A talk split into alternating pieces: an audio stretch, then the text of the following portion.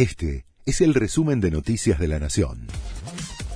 La Nación presenta los títulos de la tarde del lunes 14 de marzo de 2022.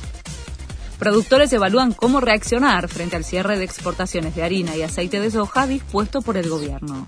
Autoconvocados se reúnen hoy desde las 18 cerca de Rosario, donde analizarán la respuesta que darán frente a la medida de la Casa Rosada de cerrar las exportaciones para abrir paso a una posible suba de las retenciones.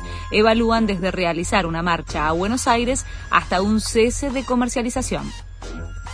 Comenzó el debate del acuerdo con el FMI en el Senado. La Cámara Alta empezó a tratar el proyecto, que tiene media sanción de diputados, en la Comisión de Presupuesto y Hacienda. En el oficialismo esperan lograr dictamen mañana y llevar el debate al recinto el jueves. Cristina Kirchner publicó otro video de los piedrazos a su despacho. El ataque fue la semana pasada, cuando se debatía en la Cámara de Diputados el acuerdo del gobierno con el FMI. Esta vez reveló los registros de una cámara de seguridad de la zona y también mostró cómo un colaborador del Senado capturó el momento en que las piedras rompieron los ventanales de su oficina.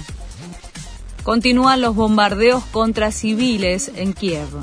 Dos ataques con cohetes que estallaron en edificios de la ciudad dejaron al menos tres muertos y decenas de heridos. Mientras, continúan las conversaciones con Rusia por distintas vías para negociar un alto al fuego. Afirman que Messi puso en marcha un plan para salir del PSG. En las últimas horas comenzó a circular en España que el retorno de Leo Messi a Barcelona ya estaría en marcha.